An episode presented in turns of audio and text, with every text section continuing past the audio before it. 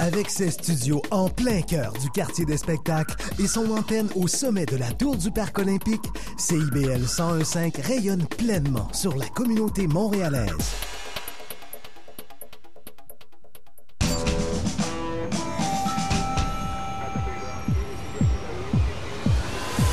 Bienvenue au quartier général.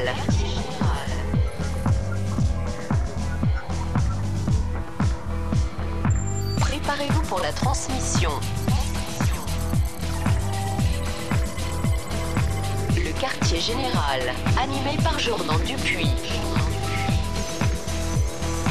Sur les ondes de CIBL 101.5, animé Montréal. Quartier général, jeudi 17 mars jusqu'à 20h ce soir. Cette semaine, Marc-André, c'est une réalisation conjointe. Ah oui? Ben, tiens donc.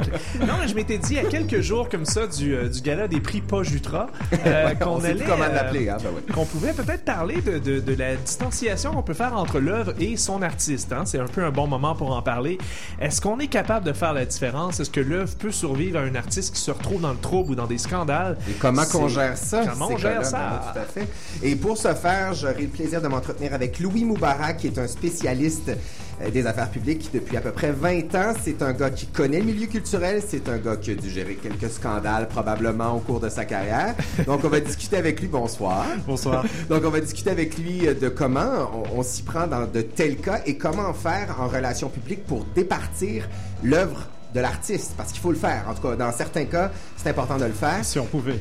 Si on peut. Exactement. C'est ça. C'est possible. Jutra, il y a de la job. Voilà. Claire Meder, salut ma chérie. Bonsoir, Jordan. Salut, tu nous parles d'un- d'un cas en Un art cas assez controversé. D'un cas d'actualité, puisque je vous parle de la mort euh, d'Anna Mandietta qui s'est passée en 1985, qui était la femme du sculpteur minimaliste Carl André. Et il y a eu une série euh, d'actions récentes qui se sont passées euh, lors de la rétrospective de son mari. Marie-Gabrielle Ménard, tu euh, vas nous faire réfléchir à savoir qu'est-ce qu'on attend d'un artiste parce que c'est vrai qu'on a des attentes qui sont parfois démesurées. Je vais essayer de le mesurer un peu. Donc, je vais dépasser la discipline de mon champ de compétences qui est la danse pour un peu étendre la question, euh, oui, euh, aux autres disciplines, mais aussi, euh, ça pourrait presque s'appliquer aux sportifs, aux politiciens.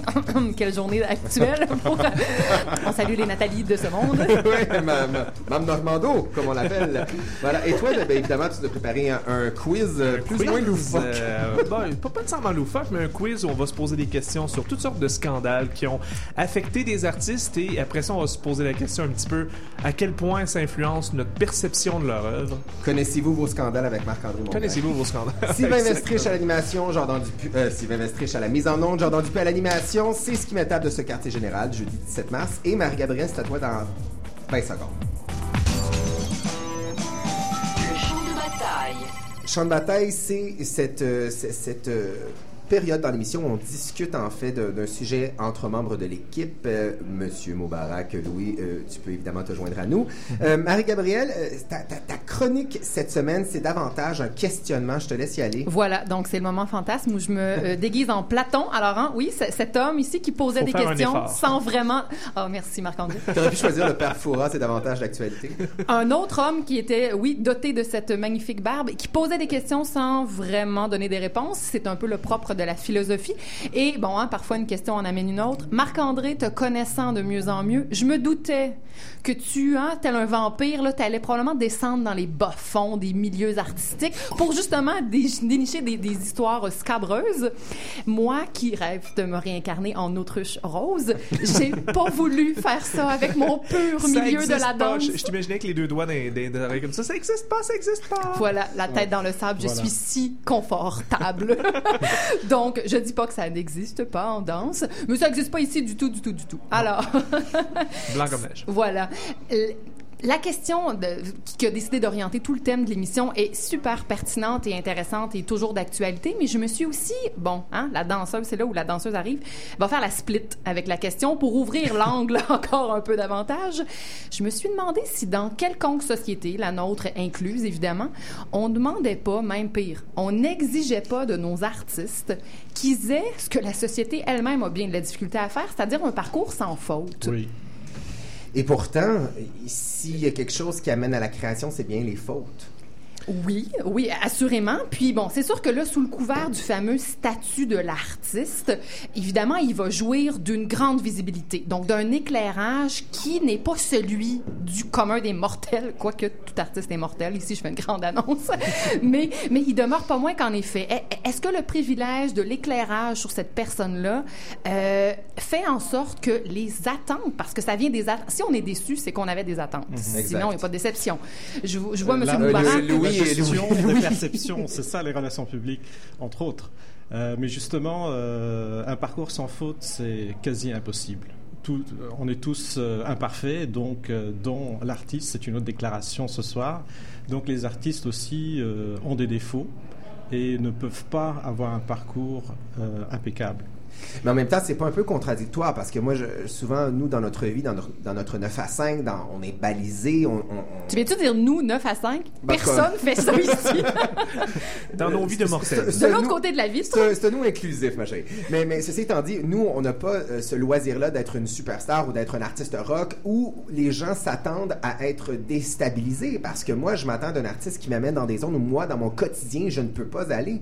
Donc, il y a un double, un, de, double attente envers Mais les justement, artistes. c'est pire d'être un, un artiste, donc une personne publique qui est euh, vue euh, sous les Scrutée, loupes. Voilà, absolument. Donc c'est c'est pour ça qu'on est déçu parce qu'on a cette personne comme modèle et euh, qu'on a bien souvent peut-être idéalisé. Voilà qu'on a idéalisé, justement. Ça m'amène sur un terrain où j'aurais envie un peu de, je sais pas, partager cette réflexion-là. Je, je suis de celles qui souhaiteraient que le statut d'artiste glisse un peu lentement, mais sûrement, vers un statut de chercheur. Parce que pour moi, c'est ce qu'ils sont. Et bon, j'ai aussi une pratique artistique et c'est là où je me sens la plus La chercheuse. M- Ma matière est l'art, mais il reste que moi, les résultats de mes recherches, tout comme tout scientifique, je ne les connais pas avant d'avoir tenté mes expériences. Sauf que mes expériences, si qu'elles soient concluantes ou pas, moi, je vais devoir les faire face à un public. Alors que le chercheur, dans son labo, est sûrement très, très déçu quand son expérience euh, arrive pas à le résultat escompté, mais il n'y a pas nécessairement les caméras Ouais, mais, braquées mais sur moi, lui. je, je suis à moitié d'accord avec toi dans le sens que euh, lorsque tu es chercheur, tu, tu- tu te retires de ton procédé, en fait. Toi, tu, tu appliques des formules, tu appliques des procédés de recherche. Et la matière, c'est pas toi. tu sais. La matière, c'est ce que tu étudies dans le cas d'un artiste et de son œuvre. Tu impliqué là-dedans. Au beau ça fait- terrain, est-ce que, est-ce que l'œuvre est l'artiste? Ben, Euh, je pense que oui. Ben, en le chercheur a plus de temps, parfois, parfois de- d'aller justement au fond des choses. Un artiste a un, un temps euh, tellement limité, et encore pire, quelqu'un qui, qui fait un disque et qui est pressé par euh, des maisons de disques qui n'existent plus ou plus ou moins plus. Euh, mais euh, à l'époque où il y avait des maisons de disques avec un, un contrat de 10, 15 ans, 20 ans, euh, à produire un, un disque tous les deux ans euh, maximum, si c'est pas tous les tous les années. Euh, donc l'artiste se sent sous pression. Donc la création prend un coup et justement il y a plus d'erreurs dans le parcours. dans les résultats. Voilà. Et dans C'est les vrai, et résultats. c'est un discours qu'on entend souvent. Vous savez, les délais de production, les délais de ci, les délais de ça. C'est quand même vrai. Mais moi, je pense qu'un chercheur, euh, son but, c'est d'atteindre l'objectivité, tandis qu'un artiste, c'est complètement dans la subjectivité. Donc, déjà, on peut pas arriver au même titre et au même statut et la même perception de notre produit, entre Mais- guillemets, parce que l'approche est différente. Pour renforcer un peu ce que Marie-Gabrielle dit, moi je le vois plutôt comme un, un, tu sais, un artiste est un chercheur de la psyché humaine. Donc forcément, il doit un peu s'auto-psychanalyser, aller dans des ra- raccoins un peu de l'imaginaire et de la psyché humaine que, auxquels nous, on n'y va pas. tu sais. Mais il n'y a pas que de ch- ces chercheurs-là, il y a d'autres sortes oui, de il y a d'autres chercheurs. sortes. ouais. Il y a forcément d'autres sortes de chercheurs, Moi, mais je suis pas sûr que Britney Spears va jusqu'à dans les contrées de la psyché humaine. C'est Elle va dans beaucoup de raccoins, Britney, à Jordan. mais c'est pourquoi je la considérais pas Mais c'est quelqu'un d'autre qui gère son, son image. Qui, qui gère sa, sa, sa, sa- sa psyché humaine, voilà. Les, Voilà, les artistes ont aussi un mandat, justement, pas de non-objectivité, mais viennent toucher à une forme d'émotion. C'est aussi pour ça qu'on est souvent très déçus quand la, la vie publique, l'image publique que l'artiste euh, que l'artiste a euh, est entachée, puisque nous, avec, ben, il y a un phénomène d'identification. Euh, c'est euh, cette vedette-là avec laquelle on a grandi, on a écouté ses disques, on a vu ses films, et tout d'un coup, ben, quand la personne tombe d'un piédestal ou d'une certaine image qu'on nous on s'était façonné en tant que public, euh, tout s'effondre avec. Et on est en fait le public est la, première personne qui est pas capable de, distinguer l'œuvre de l'artiste et de réhabiliter ni l'un ni l'autre ou euh, d'être capable de prendre un parti pris comme il pourrait le faire de manière on va dire plus objective avec d'autres cas. Serais-tu d'accord, Claire, pour, par contre, euh, voir un peu le phénomène différent dépendamment si le public a été déçu par la nouvelle production de l'artiste, donc son œuvre déçoit, ou si le citoyen déçoit? Je comprends pas qu'est-ce que tu veux dire. Mais- un, mais- un artiste, un citoyen qui est aussi artiste a Oui. commis un crime. Ça n'a rien à voir avec sa production exemple concret, exemple concret, mettons Woody Allen. Woody Allen ne déçoit pas avec ses films. Woody Allen déçoit dans sa vie personnelle. Mhm. Et pourtant, il y a des gens qui, et donc on retrouve deux échelles de deux écoles de pensée. Il y a des gens qui vont dans les salles de, de- de cinéma et j'en suis qui vont voir les films de Woody Allen en se disant on, on l'aime pas, Je mais n'endosse euh, pas ses le- films sont ouais, excellents et d'autres qui au Ben, contraire font euh, font pression pour qu'il n'ait pas d'Oscar en raison de sa personne et non pas Mais en même temps, je pense qu'il y a aussi, euh, je pense que oh, c'est tout nouveau qu'on doit se questionner au Québec euh, par rapport l'artiste et, et son œuvre. Parce qu'à date, les scandales qui nous ont ébranlés, on pense à Gilbert Rozon, on pense à Guy Cloutier, ce sont des producteurs, ce sont des gens d'influence et de pouvoir qui n'avo- n'avons eu qu'à s'éclipser pour faire passer le malaise. Là, dans le cas de Claude Jutras, parce qu'on va appeler un chat, ben, il a tout son leg et c'est un des morceaux importants du cinéma. Faut, faut qu'on jette le bébé avec l'eau du bain. Dans le cas de Claude Jutras, ben, c'est bien une valeur, mais on peut pas différencier les deux parce que le persona cinématographique s'est construit avec le persona de l'homme. Si jamais l'artiste ne s'était mis en valeur ou exposé de façon personnelle, je dis pas, mais c'est pas le cas. Je comprends bien que si aujourd'hui... Je, je suis plus ou moins d'accord. Au Non. sens où, mais, euh, par exemple, est-ce qu'on doit considérer que la valeur de mon oncle Antoine est, est- est moindre en raison de ce qu'on sait maintenant de Claude Jutras? Non. Moi, je trouve, entre autres, que, ben, euh, moi, j'entends, ben, c'est sûr, c'est pas un bon exemple, mais euh, au moment où le, le- le- le scandale de Jutras a, été, a éclaté, moi, je me rendais vers Québec, j'ai écouté la radio de Québec un peu. Les gens ont cassé du sucre, Ah oui, évidemment, la très fort sur le dos. Ouais, exactement. Mais on était rendu à un point où on disait, mais on le sait bien.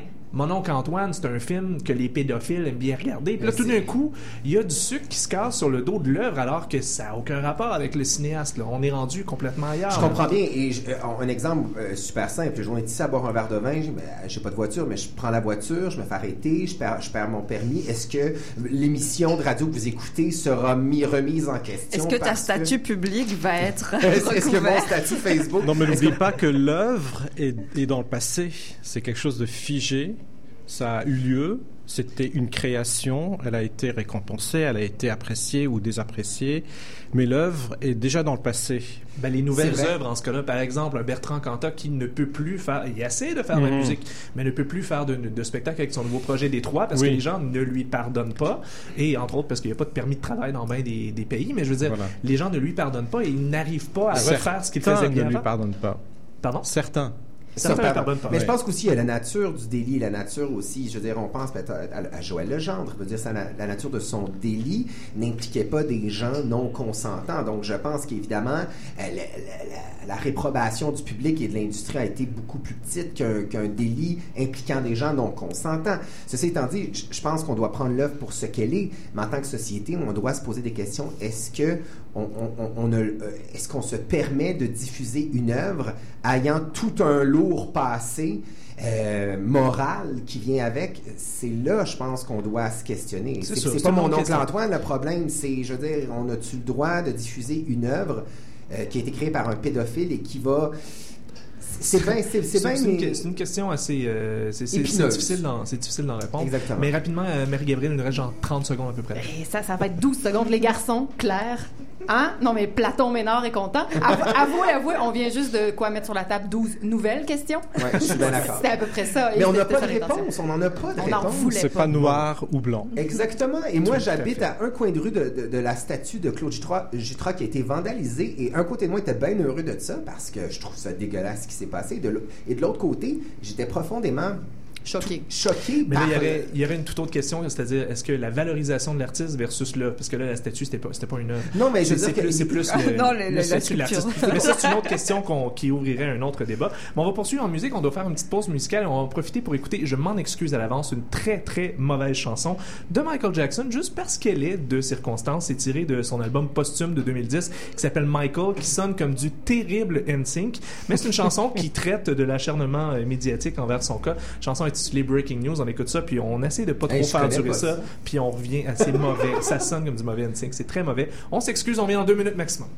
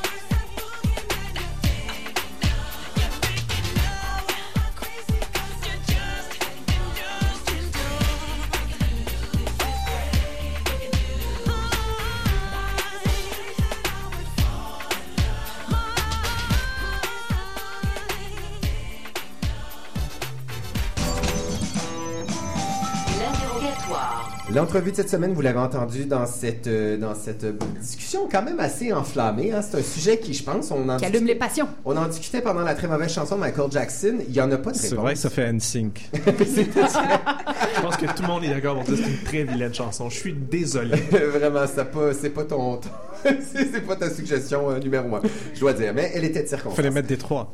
Oui, c'est ça, c'est ça, exact. Euh, il s'appelle Louis Moubarak, il est autour de la table, vous l'avez entendu. C'est un professionnel des relations publiques.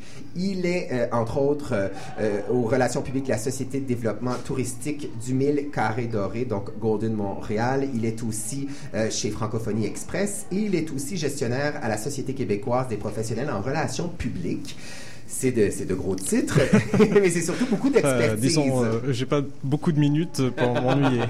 exact, c'est ça. Et moi, je suis très heureux que, que, que tu sois avec nous. Je me permets de tutoyer. euh, parce que euh, je me suis dit, quel angle on peut prendre pour aborder ce thème-là, qui est l'œuvre au-delà de l'artiste? Et moi, je me suis dit, chaque scandale vient avec une multitude de professionnels en relations publiques qui travaillent d'arrache-pied derrière, au péril des fois de leur carrière, pour régler... euh, régler ces scandales-là, ou du moins apaiser les tensions des deux côtés. Euh, évidemment, euh, chaque scandale vient avec une problématique qui est différente. Et moi, ma première question, Louis, parce que tu as travaillé dans le milieu culturel de nombreuses années, est-ce qu'on traite les relations publiques du milieu culturel de la même façon que les autres domaines, quoi, sur affaires ou peu importe? Ça devrait, mais pas nécessairement. Quelles sont les différences? Voilà, donc dans, euh, dans l'essence, ça devrait, parce que bon, les relations publiques, euh, c'est, on peut en faire pour euh, tous les secteurs et toutes les industries. Euh, le milieu culturel n'est pas conscient des- de la gestion de crise ou des crises tout court ou des scandales. Euh, on n'y pense pas. Quelqu'un qui est dans un environnement de- d'extraction minière, euh, donc est plus conscient que la crise est dans quelques heures ou dans quelques jours ou dans quelques mois. Qui travaille ou- sur un terrain miné. Voilà, c'est ça. Donc euh, c'est un exemple. Bon, ça ne veut pas dire qu'il y a tout le temps des crises c'est un bon exemple, dans, dans ce secteur-là, mais dans le milieu culturel, tout est beau, tout est sympa, on s'amuse. C'est un peu le, le stéréotype. Là, je suis en train d'aller dans les exagérations pour euh, justement euh, montrer. Non, mais c'est toujours, c'est vrai, mais c'est Ouais. toujours dans la bonne dans la bonne entente, dans le Ouais. plaisir. Je veux dire, on- jamais j'ai entendu des artistes se questionner à savoir est-ce qu'une bombe va exploser, là, Voilà. euh, une bombe médiatique, je veux dire. C'est donc euh, des concerts où ça dépend euh, des pièces de théâtre. Euh, là, c'est le cinéma. On veut faire un gala, on veut récompenser les artistes. Donc, on pense pas que tout d'un coup, il y a ce scandale qui va éclater, on- qu'on découvre qui est euh, derrière euh, la- l'artiste, euh, qui est derrière ce, monument quand même du cinéma québécois. Ça peut être le cas pour un porte-parole aussi. C'est toujours délicat de choisir des porte-paroles. Qu'est-ce qui va se passer? Justement On parlait des artistes qui sont sous la loupe et qu'on s'attend à ce qu'il aille, à ce qu'il, c'est ça, qui vont avoir un, parcours impeccable et, tout va bien pour euh, des décennies et, et des siècles. Donc, euh, oui, qu'est-ce que je peux vous dire? Donc, il faut s'attendre à, à ce qu'on appelle dans le jargon un plan de gestion de crise au cas où, bon, il faut faire quand même une analyse. Qu'est-ce qui peut éclater? Exact, parce que dans le cas, par exemple, d'une compagnie pétrolière, tout ça est déjà prévu d'avance. On sait exactement. Mais dans le cas d'un scandale artistique ou Mhm. culturel comme le cas de Jutra, ça arrive comme ça. Il faut se Voilà. revirer sur un dissous. Faut, on est dans l'urgence, on n'est pas dans la Parce préparation. que personne ne s'attendait à Ben ça. non, Donc, quelqu'un qui a pu faire une analyse de, de, de, de- de crise potentielle euh, aurait pu ou pas euh, avoir vu ce, ce, ce nom associé, cet artiste euh, qu'on pensait impeccable. euh, arriver tout d'un coup euh, une nouvelle comme ça, quelqu'un qui, qui va euh, donc euh, faire une déclaration euh, euh, qui met en doute euh, l'intégrité de l'artiste. Mais dans, dans le cas de Jutra, par exemple, la grosse problématique, évidemment, c'est pas de sauver l'artiste en tant que tel, puisqu'il est décédé, tout ça. Mm. Euh, dans le cas de Jutra, c'est plutôt un, orga- un organisme qui, euh, qui avait attaché ce nom-là à leur gala, à une célébration du cinéma québécois. Et plusieurs, apparemment, savaient, en tout cas, avaient une bonne idée. Donc, est-ce qu'en quelque part, il n'y avait pas des gens qui devaient voir venir un peu la crise, qui se demandaient, est-ce qu'un jour ça va se savoir, puis le nom de notre gala va devoir prendre le bord? Oui, disons que encore une fois, on n'a pas vu euh, très loin. Euh, C'était sous le tapis. Ouais. On a voulu garder ça sous le tapis. C'était latent, là. Et, et, euh, donc la- les personnes derrière, euh, derrière tout ça, à- au moment, donc ça fait depuis 1999, donc ça fait longtemps. euh, à ce moment-là, cette personne n'a pas vu plus loin que le bout de son nez. Si, mettons, vous étiez euh, à la barre du gala du cinéma québécois et que vous aviez entre les mains le scandale Jutra, euh, Louis, que ferais-tu et que vous, les spécialistes en relations publiques, vous Je, feriez? je pense que ça a été bien géré. Euh. Disons que le fait d'aller euh, justement vite et pas traîner une déclaration de la part du, de l'association donc euh, du cinéma québécois, donc c'était une bonne chose de dire ok. Attendez un petit peu, on va, on va, on va vous revenir, euh, on va se dissocier, on va rebaptiser. Donc, il y a eu quand même une, une bonne gestion de cette crise. euh, Mais est-ce qu'il y a un D'après moi. Est-ce qu'il y a un protocole dans le sens on commence avec Mhm. quoi? Est-ce qu'on commence à sauver bon le nom Jutra, à sauver le gala ou à protéger les victimes? Qu'est-ce qu'on essaie de faire là, dans une crise de cette ampleur C'est ça. La première chose, c'est de euh, comment dire, c'est d'aller dans la transparence. La, première chose, donc transparence veut dire recherche, veut dire ok, vraiment, est-ce que la source est, bonne, euh, crédible, euh, est-ce qu'on a fait notre recherche par rapport euh, donc, parce que quand on va déclarer quelque chose, on doit être sûr de sa déclaration. Donc, ça peut prendre quelques heures, quelques jours. Le, mieux, c'est d'aller tout de suite euh, rassurer, parce que n'oubliez pas que les relations publiques sont là pour servir l'intérêt public. Donc, traîner. Ah ben c'est ce- bien, c'est bien que Ouais. tu le mentionnes parce qu'on a l'impression, du moins tu, tu m'aurais demandé à quoi servent les relations publiques et j'aurais dit protéger les fautifs. Pas du tout. Pas du tout. Ça, c'est la mauvaise impression, tout comme euh, tout plein de choses stéréotypées. Les relations publiques aussi ont, ont pris un coup à un moment donné. Mais euh, un professionnel, on est quand même en 2016 et on voit plus les choses de la même façon, tous les médias sociaux. euh, donc, on se doit de vérifier notre source. La première chose, c'est comme un journaliste, euh, quelqu'un qui écrit quelque chose non vérifié, c'est- pas une bonne chose. Donc la même chose s'applique à un professionnel des relations publiques et la même chose s'applique à quelqu'un qui veut faire une déclaration, c'est de s'assurer que ce qu'on a entendu, qui était à un moment donné une rumeur, soit qu'on on confirme ou on infirme cette rumeur euh, ou cette nouvelle, et euh, le plus tôt le mieux. Marie-Gabrielle? Oui, je suis curieuse parce que j'avoue que moi aussi, il a fallu que je réhabilite finalement la fonction de la relation Mhm. publique. Si c'est euh, euh, par désir de soi rassurer ou du moins informer le public, est-ce que ça veut dire que dans la majorité des cas, le fautif sera pas impliqué dans la stratégie euh, de, de, de, de seconde prise de parole? Comment vous travaillez avec la personne qui, qui est dans le trouble finalement? Oui, oui. Ben là, parce que, bon, dans le cas du Jutra, c'est quelqu'un qui n'est plus Mais là. par exemple, Joël Oui. Legendre, OK? Joël Mhm. Legendre, j'ai j'ai eu l'impression qu'on m'a sorti un beau communiqué tout prêt disant Joël, tu vas plaider euh, les, les troubles familiaux, Voilà. tu vas plaider Ça, c'était mal géré dès le départ parce qu'il y a eu des déclarations contradictoires. Mhm. Déjà, c'est pas bon signe. Et, et donc, ça n'a pas été dans la transparence. Parce Euh, qu'on s'entend que Joël mhm. Legendre a engagé une firme de relations publiques. Donc, la question de Gabriel, c'est il travaille. Ben, moi- moi, je pense que le travail était bien fait C'est ça la question. Mais mais il y a, il y a- il y a Ben des cas, non. il y a des cas pires que ça. Non, mais il y a des cas pires que ça. Par exemple, euh, il y a des gens qui doivent s'occuper des relations publiques en ce moment même de, de, de Bill Cosby. Il y a des gens qui Mhm. doivent s'occuper des relations publiques de Gian Gomeshi. On le sait que les fautifs sont fautifs. Euh, Jusqu'à quel point on le sait pas vraiment, mais ces gens-là ne doivent pas nécessairement travailler pour l'intérêt public. Là. Ils sont pas en train de travailler pour l'intérêt public en protégeant Bill Cosby puis en tentant de réhabiliter quand même ça. moi, ça. Donc, la différence à faire, c'est les spin doctors versus les vrais professionnels ah oui. consciencieux Mhm. qui veulent travailler dans la transparence et qui euh, peuvent justement perdre leur boulot parce que euh, ils veulent faire respecter les valeurs de, de ce que c'est être un professionnel en relations publiques. Et il faut mieux partir ou dire, OK, ben, je reviens quand vous serez prêt à analyser la chose. Donc, il y a deux à types de être rela- transparent. Oui, c'est ce que de- je comprends moi aussi. de hein. travailleurs. Ben, de- en fait, il ne devrait pas en avoir. C'est juste que, comme toute chose, c'est- c'est très subjectif et chacun, euh, chacun travaille d'une façon différente. Donc, il y a plus- plusieurs interprétations. Au même titre que les chercheurs ou les médecins qui travaillent pour des compagnies ou des lobbies. C'est la même chose. voilà. Mais donc, mais donc vous, euh, on vous arrive avec, euh, avec un beau contrat là, dans les, dans les sept chiffres, puis on vous dit Bill Cosby, vous devez nous spinner ça. Là. Vous dites non, vous n'avez pas le choix de dire non. Ben non. La, la- ça serait plutôt de, de- de dire voici comment je gère, je gère ceci.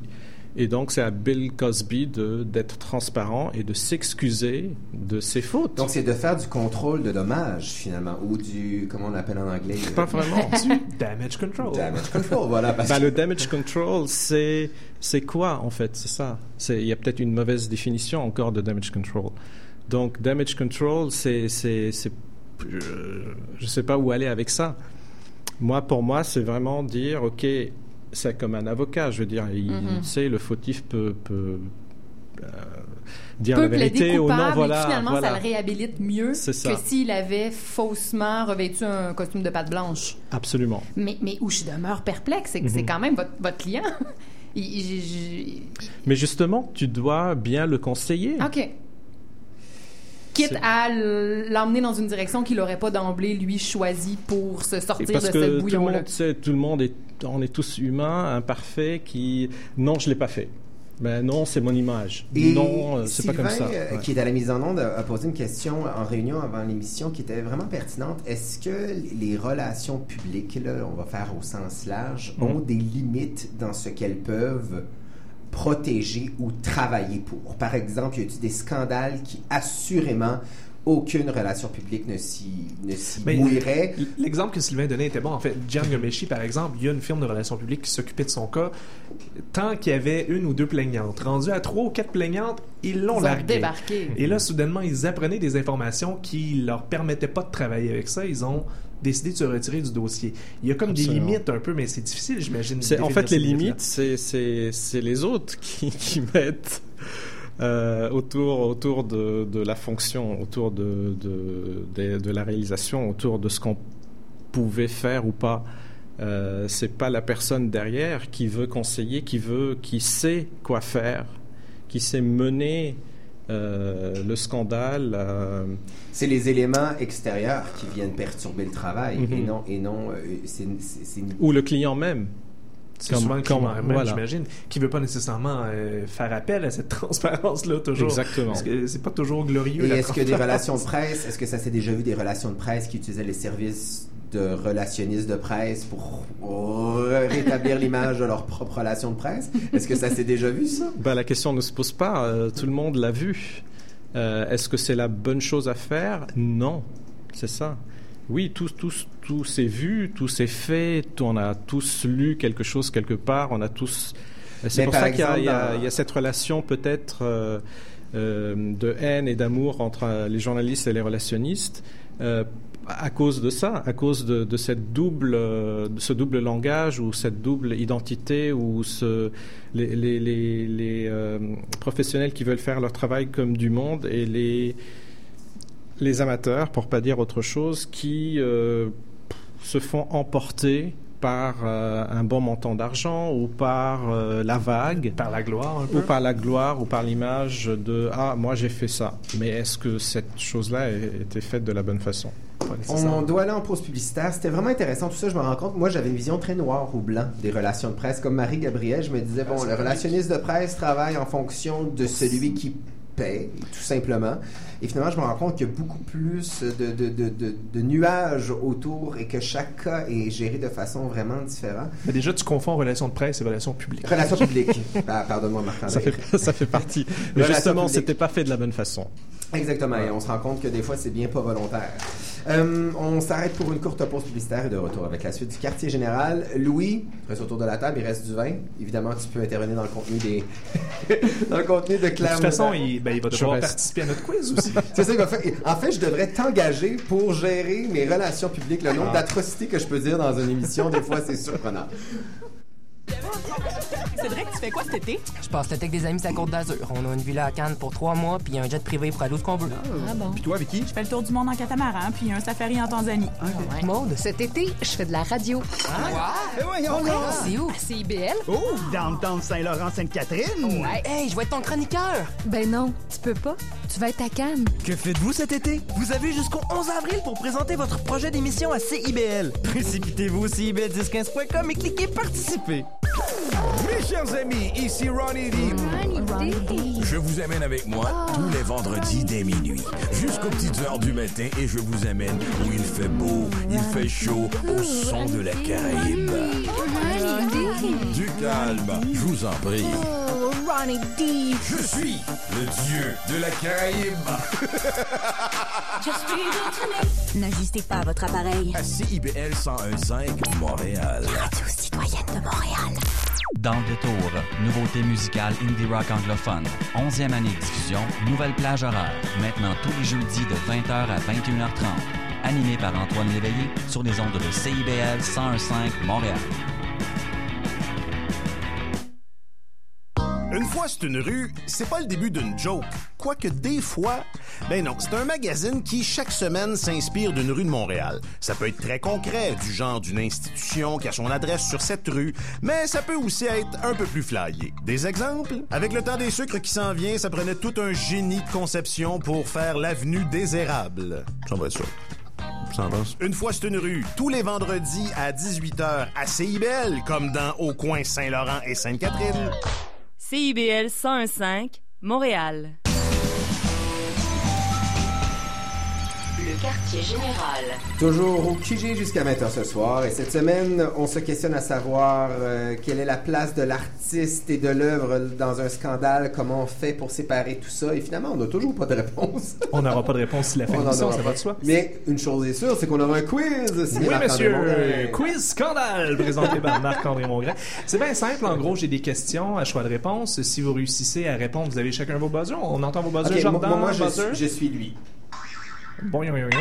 Louis Moubarak, voilà. Euh, Moi, je vais, va moi, faire- je vais hurler. Elle va ça. hurler. Et Marie-Gabrielle, est-ce qu'on a... Elle, elle- elle va m'y aller, voilà. Donc, des questions à choix de réponse. Si vous répondez euh, le premier, vous avez deux points. Si on, on donne un droit de réplique, si quelqu'un réussit avec un droit de réplique, un seul point. On commence avec une nouvelle toute fraîche qui a été publiée aujourd'hui même sur euh, le site de Radio-Canada. Il y a des historiens français qui ont levé le voile sur les archives des secrets, des services secrets, pardon, remontant à la Deuxième Guerre mondiale. On s'est rendu compte notamment qu'il y avait des artistes qui euh, avaient des liens étroits avec les nazis et qui étaient notamment des informateurs, euh, des agents euh, de, nazis. Lequel de ces, quel artiste parmi les suivants donc aurait entretenu des liens très étroits avec les nazis? Est-ce que c'est A la designer de mode Coco Chanel, B, le cinéaste Jean Renoir, C, le chanteur et acteur Yves Montand ou D, le peintre Norman Rockwell? Oh, Marie-Gabrielle. Coco Chanel. Coco Chanel, Coco Chanel, indeed. C'est une Gabrielle quand même. hein. Donc, Coco Chanel était une collaboratrice nazie. Ben, en fait, elle avait travaillé pour le, avec le baron Gunther von Dicklage de 1942 et 1943. Elle était d'ailleurs sa maîtresse. Mhm. Et selon des notes qu'ils ont trouvées, euh, apparemment, elle, elle collaborait, elle lui donnait des, euh, des petits secrets de guerre. Sous la couchette. C'est, c'est, c'est joli, hein? Est-ce que vous voyez son œuvre de la même Ma- façon? Marie-Gabrielle, ton complet Chanel, ton tailleur Il Chanel? est tout encore aussi beau. Tout à fait nazi. Euh, question numéro 2. À quoi fait référence le Great Charles Dickens Scandal ou le grand scandale Charles Dickens? Est-ce que c'est A, il aurait été accusé de plagiat sur la majorité de ses œuvres? B, il aurait quitté sa femme pour une maîtresse adolescente? C, il aurait été reconnu coupable d'un kidnapping, mais seulement après sa mort? Ou D, il aurait faké sa propre mort et n'aurait décédé en réalité que 9 ans après sa supposée mort? Jordan Dupuis. C'est le plagiat de ses œuvres. Non, ce n'est pas la bonne réponse. Est-ce qu'on a envie de dire répondre? la dernière, mais c'est parce que c'est trop précis. euh. Non, ce Qui n'est qui- pas la qui- qui- dernière qui a non buzzé avant, là, Je- je- ouais, là, il y aura, il y aura C'est de Louis. points, mais je, suis- je suis curieux de voir Louis Maubac. Votre réponse. L'histoire de maîtresse. C'est effectivement Ah! l'histoire de maîtresse. En, 1900, en 1858, Charles Dickens, après 20 ans de mariage et 10 enfants avec sa femme, il aurait quitté sa femme, se, se poussant subitement avec 9 de ses 10 enfants pour aller vivre avec sa nouvelle amante, la jeune actrice Nelly Ternan. Il avait 45 ans, elle en avait 17. Et elle, elle a hérité de neuf enfants. Elle devait être tripée à 17 ans? Non, non, lui est parti avec 9 des 10 enfants et il lui Ah. restait juste un enfant. Mais, Ah, la, la jeune, mais la jeune de 17 ans, effectivement, lui est débarqué là avec 9 enfants. Ben, voyons Bonjour, donc. chérie. Céline et René, c'est la petite Question numéro 3. Depuis 2009, le producteur et auteur-compositeur new-yorkais Phil Spector est en prison. Pour quelle raison? A. Le meurtre de l'actrice Lana Clarkson. B. Un complot contre le gouvernement américain. C. Trois vols de banque, tous infructueux. Ou D. Avoir incendié une ferme, tuant les 86 animaux qui s'y trouvaient. Louis, Louis. La banque. Non, Ah. c'est une mauvaise réponse. Pourquoi Phil Spector est en prison?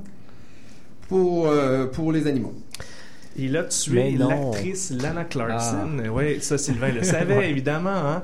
C'est lui qui a produit euh, qui, a, qui a produit toutes sortes d'albums, notamment Let It Be euh, des Beatles. C'est lui qui avait fait le son des années 60, euh, des, notamment des Ronettes, des Crystals, des Righteous Brothers.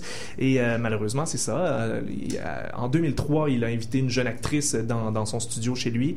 Et puis, ben c'est ça. Elle est décédée d'une balle dans la tête. Lui il a toujours dit que c'est ouais, et il a toujours dit que c'était elle qui s'était suicidée. Elle avait Frenché le gun, selon ce qu'il prétend, mais euh, non, apparemment, ça n'a pas Comment passé. tu peux tuer il est en prison. produit Let It Be, quand même? Bonne, bonne question, mais voilà. Ça les fait mieux de voler des banques. hein. Euh, c'est peut-être mieux de voler des banques.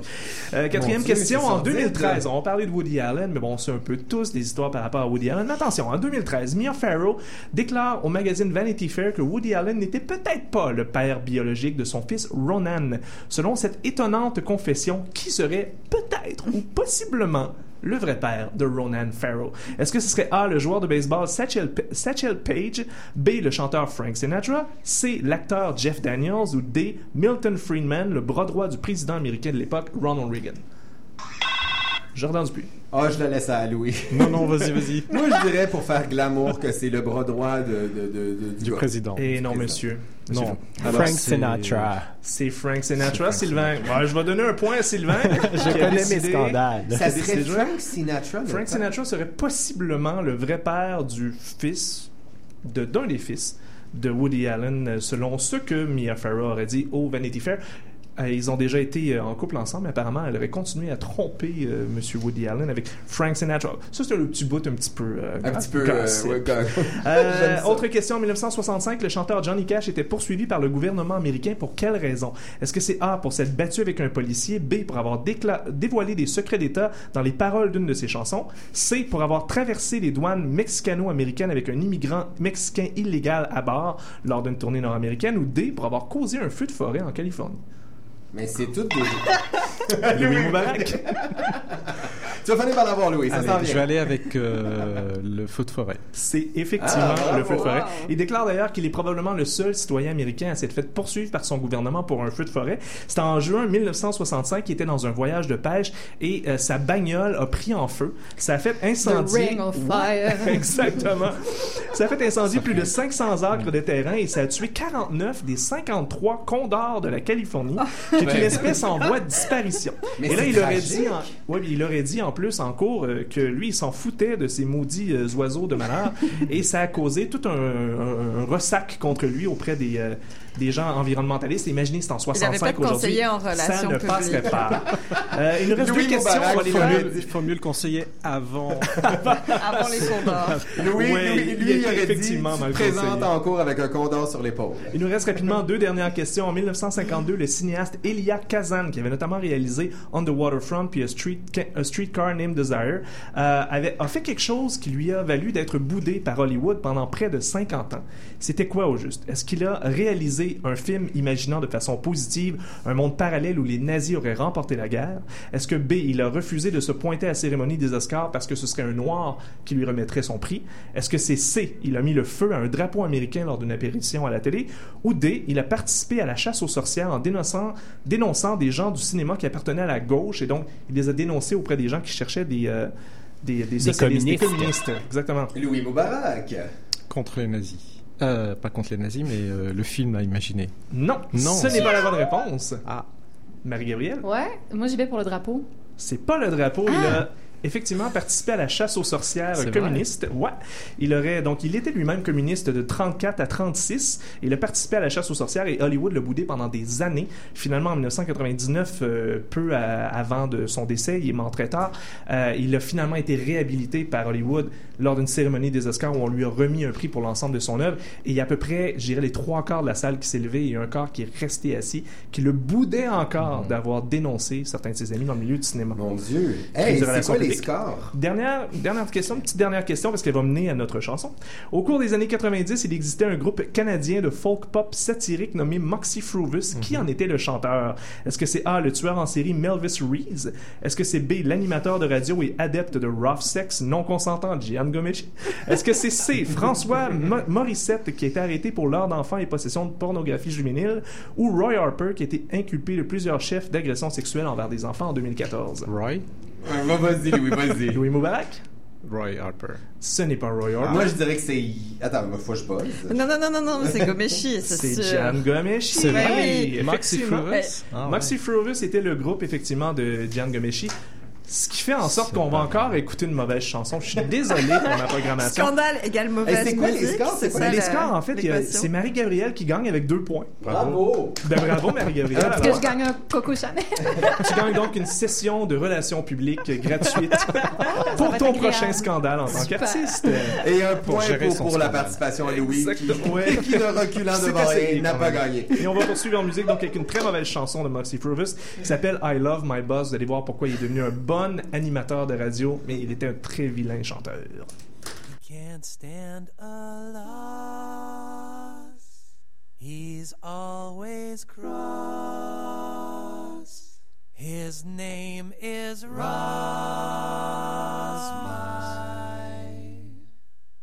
I love my.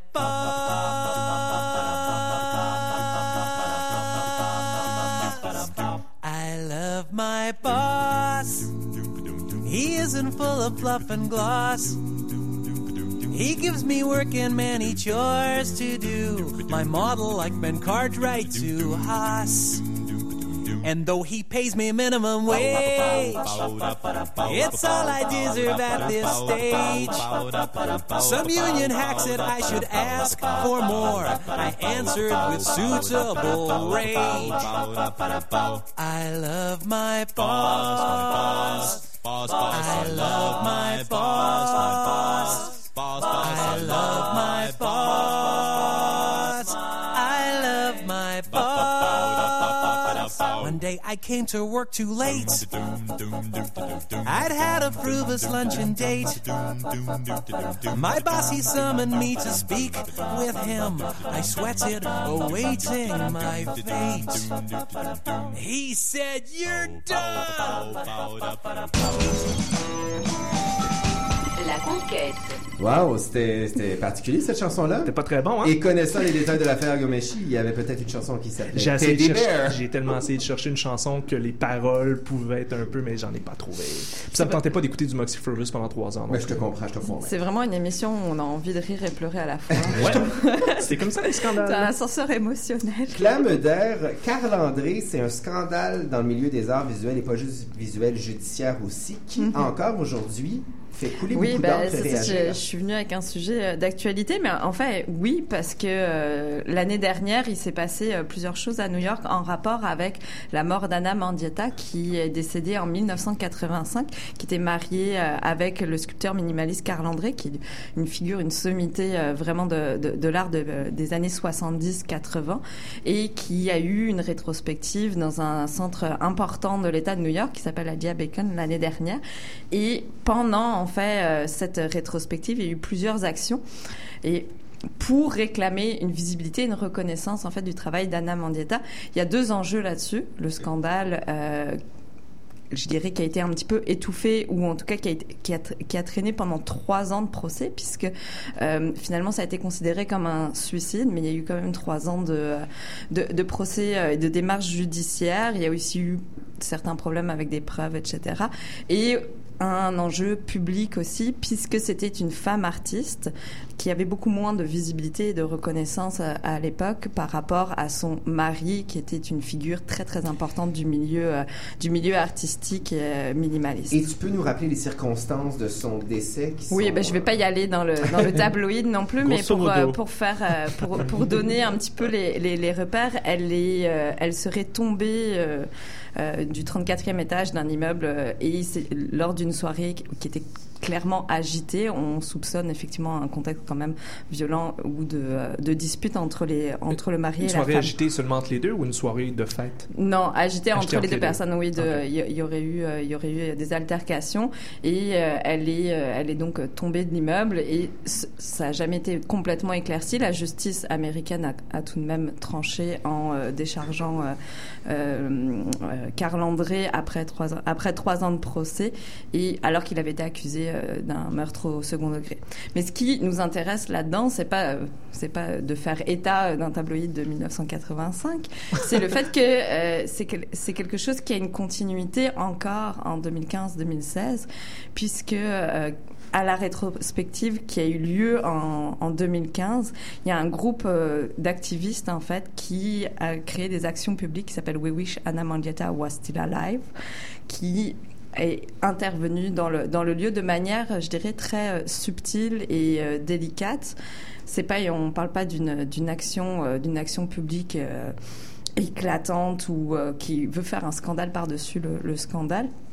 C'est un groupe de femmes qui a été invité à tout simplement pleurer de manière intimiste et dans l'espace d'exposition face aux œuvres de Carl André pour redonner une présence à Anna Mandietta dans l'espace d'exposition. Est-ce que dans cette manifestation-là, c'est sous-entendu un peu qu'on on pense qu'il est coupable ou si c'est tourné plutôt vers l'artiste elle-même? À la limite, je veux dire, Carl André pourrait interpréter ça comme du support envers sa défunte femme ou si c'est réellement Non, clairement une manifestation contre sa probable culpabilité?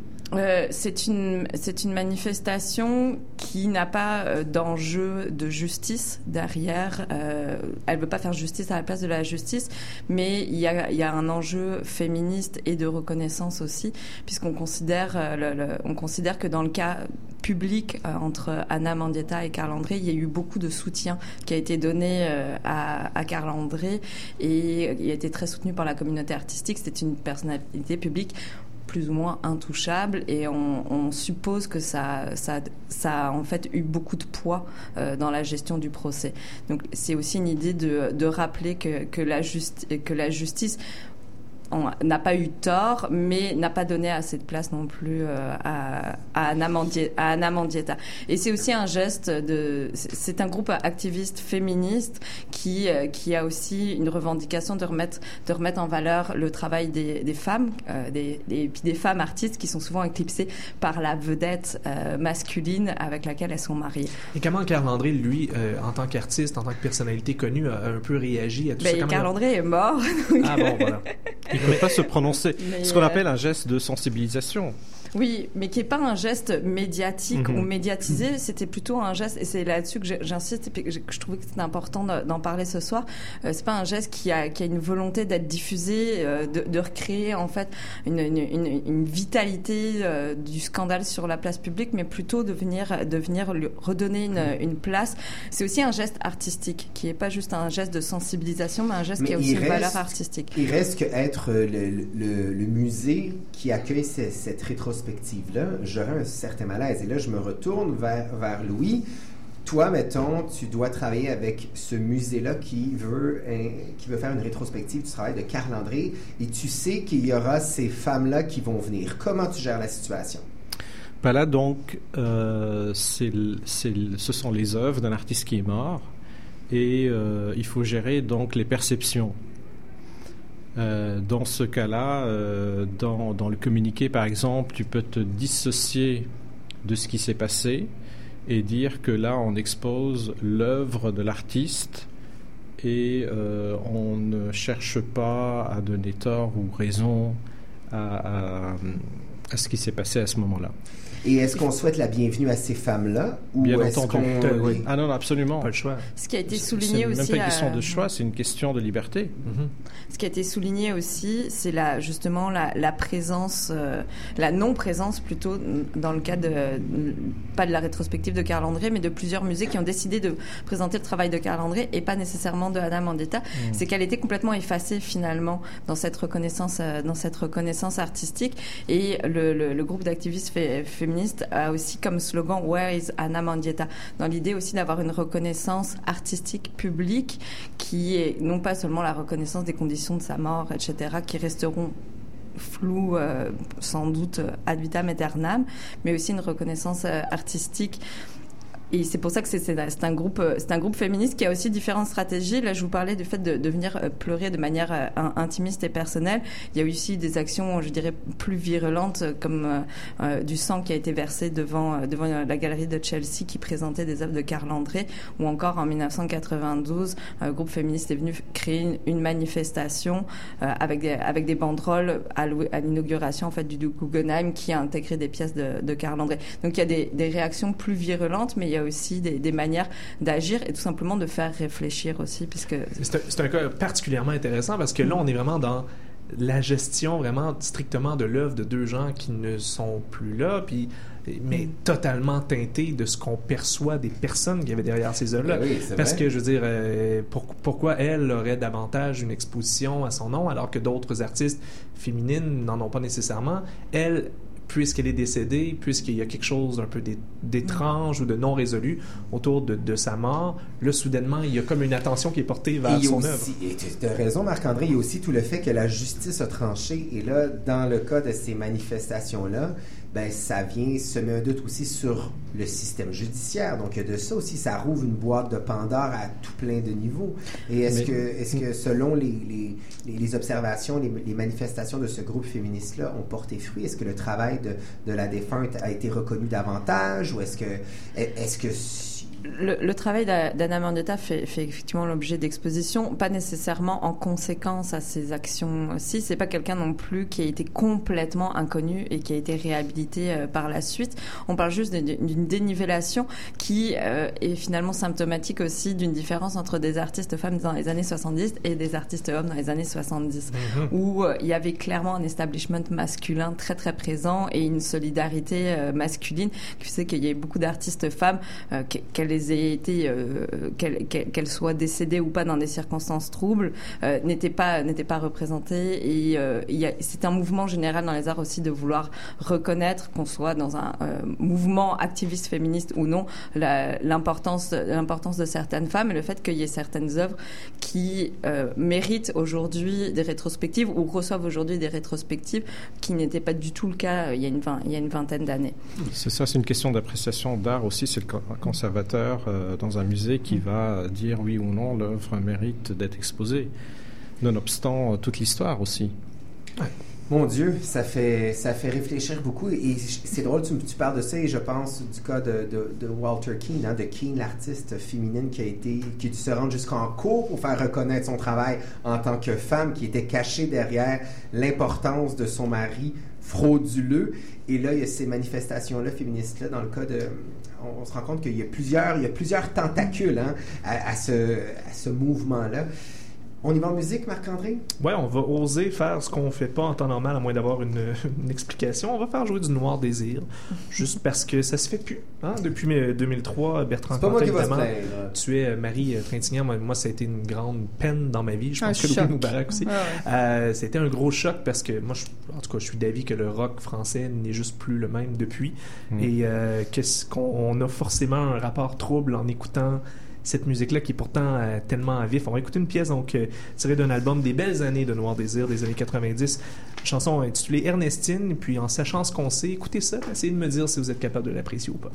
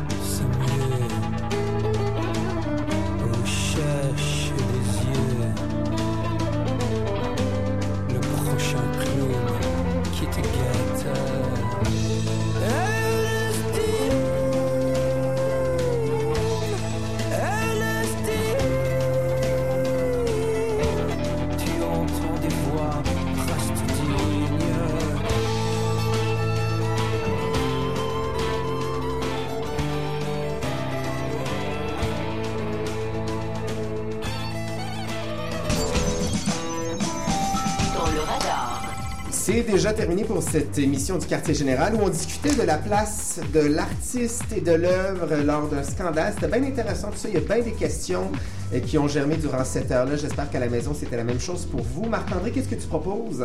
Je vais te faire beaucoup de peine, mais je vais vous suggérer d'aller voir de l'humour. Je sais que tu ça. Ah, mon Dieu, mais il y a un festival d'humour alternatif qui s'appelle le Docteur Mobilo Aquafest, une espèce de nom accouché dehors psychédélique.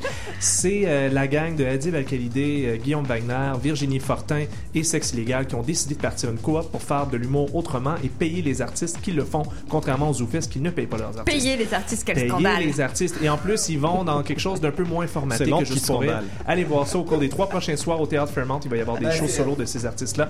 Claire Médard, qu'est-ce que tu nous suggères?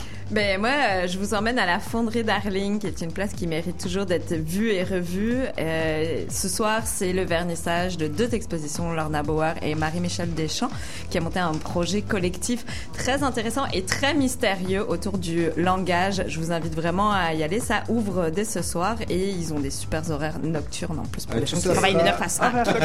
Tout ça sera sur notre page Facebook. Marie-Gabrielle, quelques secondes. Rapidement, c'est le Festival international de fil- du film sur l'art qui se poursuit jusqu'à dimanche. Toutes les disciplines artistiques sont couvertes, des euh, films et documentaires à vraiment ne pas louper. C'est des programmations très souvent doubles. Il y a des bijoux là-dedans. Belle suggestion, l'équipe. Hey, je tiens à remercier Louis Moubarak de, de- de ta présence tout au long de l'émission. C'était fort intéressant tout ça. Merci beaucoup. On Avec vous laisse plaisir. avec Antoine Léveillé jusqu'à 21h30 avec Dans le détour. Les productions Nuit d'Afrique présentent la 24e édition du Festival de musique du Maghreb. Ne manquez pas ces trois soirées thématiques créées spécialement pour l'événement. Le jeudi 31 mars au Club Balatou, célébrez les 30 ans du bled à Montréal. Vendredi 1er avril au Théâtre Fairmount, la nuit du Shahabi avec Achour Zanouten, Nassim Gadouche et Myriam Sassi.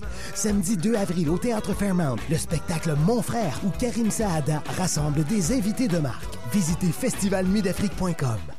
Donc cet étui-là, Paul, nettoie notre téléphone pendant qu'il recharge. Et oui, il s'agit de déposer le téléphone dans l'étui et les rayons UV euh, vont détruire complètement les bactéries en moins de 4 minutes. Il y a quelqu'un sur Twitter qui demande est-ce que ça va être compatible avec n'importe quel téléphone? Non seulement c'est compatible avec tous les téléphones, mais n'importe quel objet que l'on peut insérer dans l'étui peut être nettoyé ainsi. Les oranges pressées, soyez interactifs, votre opinion compte. En semaine dès 6 heures avec Julien Poirier-Malo et son équipe à CIBL 101.5 Montréal. La radio citoyenne de Montréal. Hey Montréal, t'inquiète même pas, c'est comme d'hab, rien que de la bonne vibration. T'es bien calé sur CIBL 101.5. Et ça se passe comme ça tous les vendredis soirs de 23h à minuit. L'émission qui revient ambiancée s'appelle bien Cendre Belle. Une heure de pure vibes avec du bon son et des grosses performances live. Hip-hop, reggae, dancehall international et francophone, t'es obligé de le dire à tout le monde. Tous les vendredis soirs de 23h à minuit, Cendre Belle sur CIBL. Avec ses studios en plein cœur du quartier des spectacles et son antenne au sommet de la tour du Parc olympique, CIBL 101.5 rayonne pleinement sur la communauté montréalaise.